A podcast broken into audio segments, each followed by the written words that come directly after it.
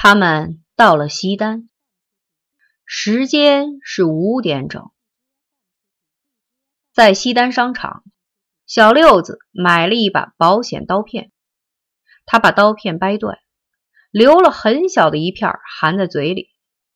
车上人挤人，又都穿得少，露皮露肉的，刀片如果拿在手上，没准儿就得拉着谁。来了两趟车，放了过去。第三趟车进站时，正好五点半。他们从中门上了车，车到灵境胡同时，中组部机关下班的人群刚好挤满了车站。他一上车就被小六子盯上了，除了他，别的人全部没戏，不是没钱的，就是有两个钱。但却像护命似的护得紧紧的，只有这个四十多岁的干部，你看他那个样子，一看就知道是个挣钱不管家的主。他手里拿着一个黑色人造革小提兜，有提手不用，而是用手掐着拉锁口，里面准有怕丢的东西。六子贴近他的身边。从嘴里取出刀片，麻利的割开提兜的底部，然后把手从破口处伸进去。提兜里的东西不多，都是大件眼镜盒、笔记本、玻璃水杯什么的，还有一把折扇。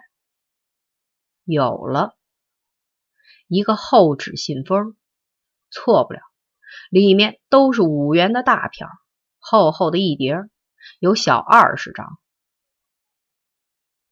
他开始工作，这是个细活，急不得。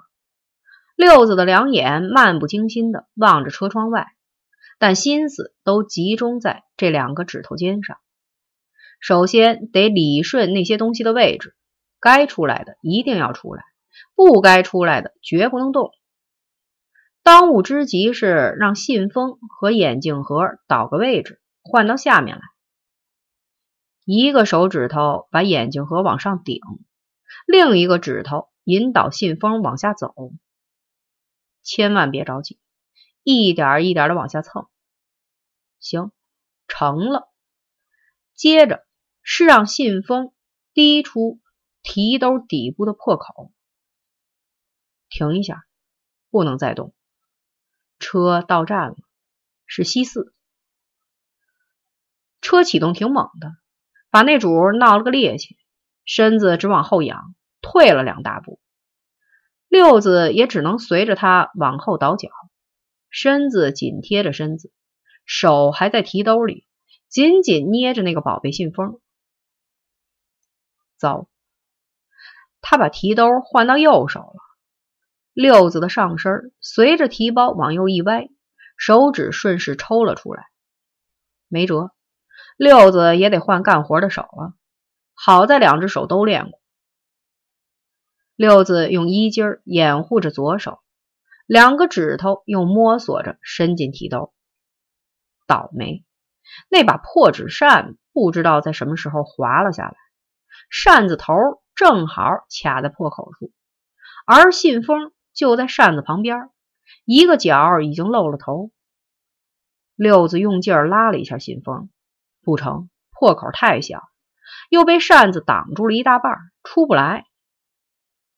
六子急得出了一身汗，半天的活算是白练了。这不，已经到了护国寺，下站就是新街口。钱慧儿估摸着六子遇到了麻烦，挤过来准备搭一手。六子一个眼神，他已经知道了自己应该干什么。趁着有人下车的空。他和六子换了位置，朝那主嫣然一笑，两团软软的胸脯若即若离的贴在他的膀子上。那主也回报了一个笑脸，身子不再乱动。六子的左手从他们两个人之间伸进去，工作起来便当多了。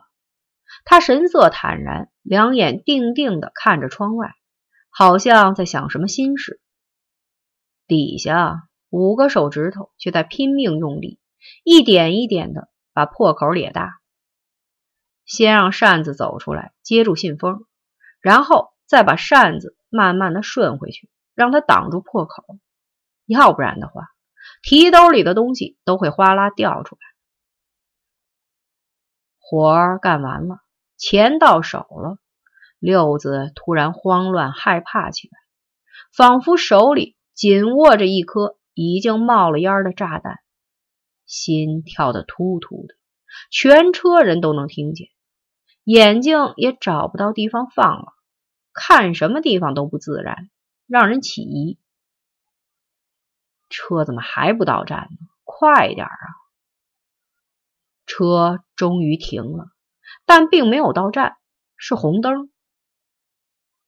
六子全身瘫软，快支持不住了。车到站。车门慢慢的打开了，六子逃命似的奔了出去。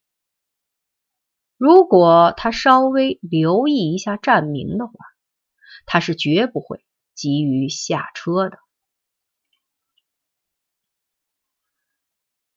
医生们紧张的抢救了七天，白脸儿才算活了过来。本来他的父母已经不让医院再费力抢救了。这孽种，早死早好，要不然将来也是个祸害。可是公安局却给资医院下了死命令，一定要让他活过来，让他开口说话。在他神志还没有完全清醒过来时，讯问已经开始。分局的张科长问他：“那个人想杀死你，他是谁？”我们知道你认识他，他叫什么名字？还是摇头。他想杀死你，你还要护着他？你说出他的名字，政府会给你做主的。难道你不想报仇？又是摇头。不想报仇？我告诉你，你还没有脱离危险，随时都可能死。你要是不说出他的名字，你要后悔的。这次连头都不摇了，紧闭着眼睛和嘴巴。讯问断断续续进行了一个多月，白脸只字未吐。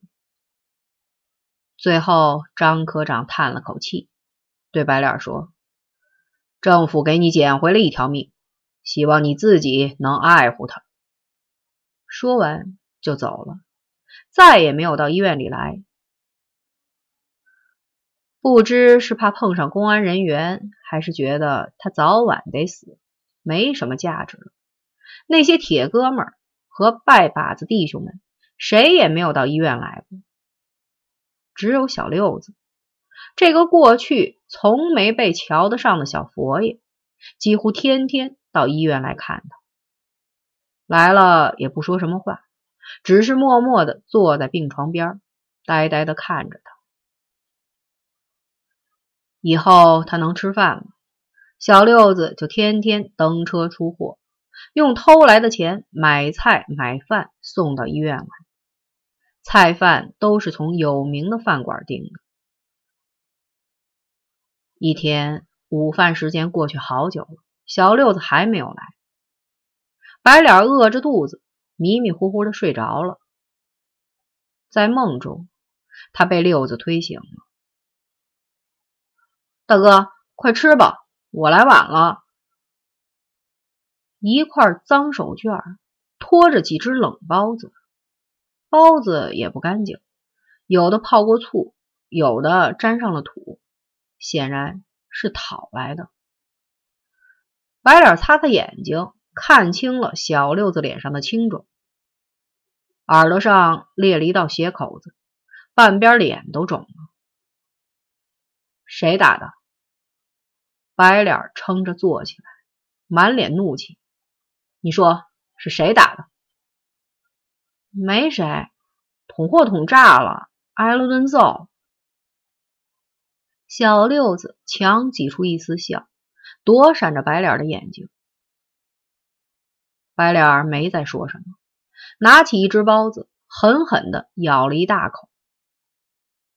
出院以后，他让小六子搀扶着走进公安局，找到那位讯问了他一个多月却一无所得的张科长。张科长显然不愿搭理他，淡淡的问他有什么事儿。